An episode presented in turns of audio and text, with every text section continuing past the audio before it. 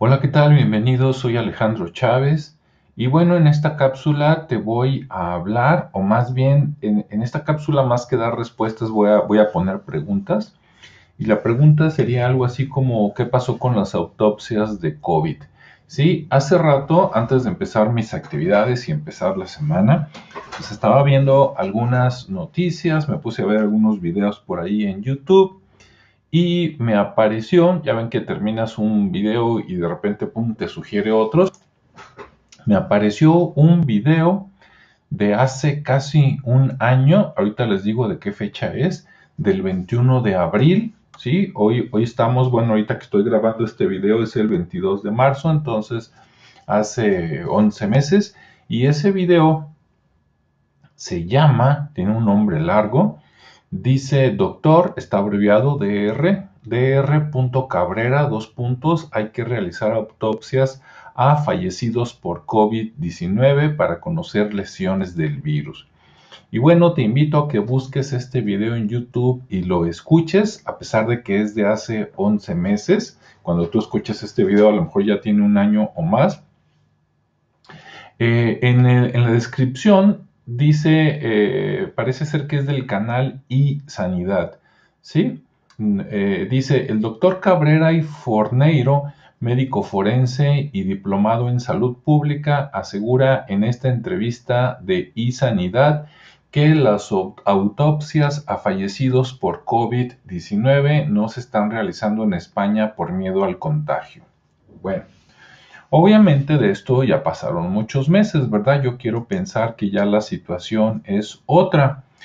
Este, pero escuchando el video, ahí mencionaba que en ese tiempo en Estados Unidos ya se estaban haciendo autopsias y tal vez en otros países también.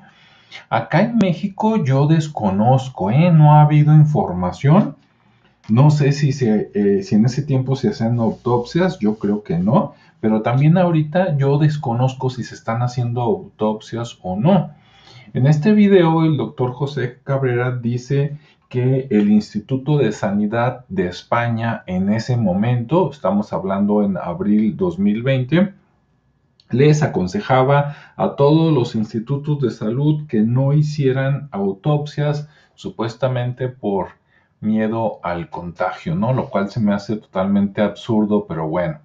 Eso yo creo que se lo aplicaron a otros países, no dudo y acá en México pues les hayan dado la misma instrucción por parte de la Secretaría de Salud, que obviamente a lo mejor la recomendación viene o venía desde la OMS, ¿no? Desde la Organización Mundial de la Salud. Y bueno, si tú escuchas este video, lo interesante es que él dice que con la información, con la poca información que le estaba llegando de otros países como Estados Unidos, se estaban dando cuenta que, habían dado positivo el PCR. Ahora, también les invito a que vean videos de Cary Mullis, el creador del PCR, donde él mismo dice, ¿sabes qué? Si en el PCR sales positivo a X cosa, X enfermedad, no quiere decir necesariamente que estés enfermo, ni que estés dañado, ni que te vayas a morir. ¿Sí? Simplemente da positivo a que tienes algo por ahí, pero de ahí a que ese algo sea dañino, que estés enfermo o algo así, no, se tiene que validar con otras pruebas. Esto lo dijo el, autor ¿no? del PCR, quien te digo se murió eh, no sé si decirlo o no, pero sospechosamente unos meses antes de que empezara todo este relajo por ahí en China del COVID, ¿no? Y este, y bueno, acá el doctor Cabrera dice, dice, con esa información que me ha llegado, dice, ah, nos estamos enterando que hay gente que dio positivo el PCR, que se está muriendo de ataques cardíacos, que se está muriendo de, de, de que ya no le funcionan los riñones, etcétera. Y entonces ahí te pones a pensar, dice, ¿no será que este virus este, no es de que sea maligno y entonces a otras personas que tenían alguna enfermedad se los eh, potencia, por decir algo así, ¿no? Este, a los que están malos los pone más malos y se mueres.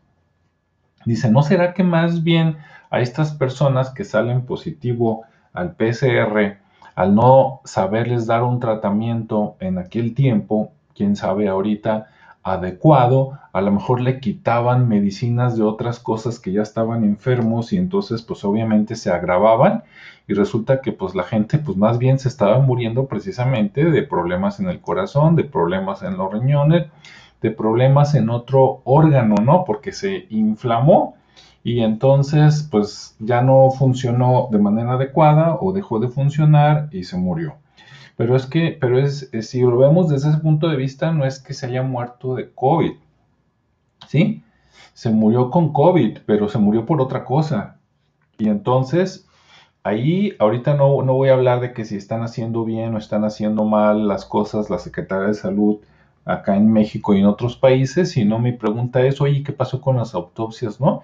Yo creo que a estas alturas, después de, un año de esto, de todos, todo el mundo, no nada más el personal médico, pero todo el mundo deberíamos tener un manualito, a lo mejor hasta gratis, difundido por todos los países, donde te diga qué es el COVID, qué, qué ataca, qué no ataca, con qué se cura, ¿sí? Con qué no se cura, este, y ¿qué, te puede dañar. Por ejemplo, a una persona sana, ¿qué le hace? ¿No? Porque a lo mejor no le hace nada. A una persona enferma de diabetes, ¿qué le hace? A una persona enferma de cáncer, ¿qué le hace? A una persona este, enferma de veto a saber de otras cosas, ¿qué le hace? O si no le hace nada, también decir, bueno, si te detectan PCR con COVID, ok, toma esto, pero no dejes de suspender tus otros medicamentos o tus otras cosas porque se te pueden agravar, ¿no? Y te pueden morir y entonces a lo mejor te estás muriendo de otras cosas y se está contabilizando lo que no debe de ser. Bueno, volviendo al inicio de esta cápsula, mi pregunta es, ¿qué pasó con esas autopsias, ¿no? Este, si alguien tiene respuesta, pues que por ahí no, se pueda comunicar, ¿verdad? Mi correo es achaves.consultia.mx y pues para actualizar esta, esta cápsula. Pero sí, a estas alturas yo creo que ya todos los ciudadanos del mundo deberíamos tener una actualización de qué pasó, ¿no? Nuevamente te digo el nombre de este video que me salió ahí en YouTube es dr.cabrera dos puntos. Hay que realizar autopsias a fallecidos por COVID-19 para conocer lesiones del virus, ¿no? Porque él dice, si no sabemos qué está dañando, este, no, vamos a poder dar un tratamiento adecuado. Y entonces, ¿cómo sabes que el tratamiento pues, es la vacuna, ¿no? Y que no hay algo más sencillo que al rato sea como la gripe, ya sabes cómo tratarla o como cualquier otra enfermedad, como la diarrea o como X enfermedades que se tratan todos los días y que por eso pues normalmente pues no se muere la gente. ¿Sale? Bueno, hasta aquí dejo mi comentario. La mejor opinión pues siempre es la tuya. Tengas un buen día, una excelente semana y pues nos escuchamos en la siguiente cápsula. Hasta luego.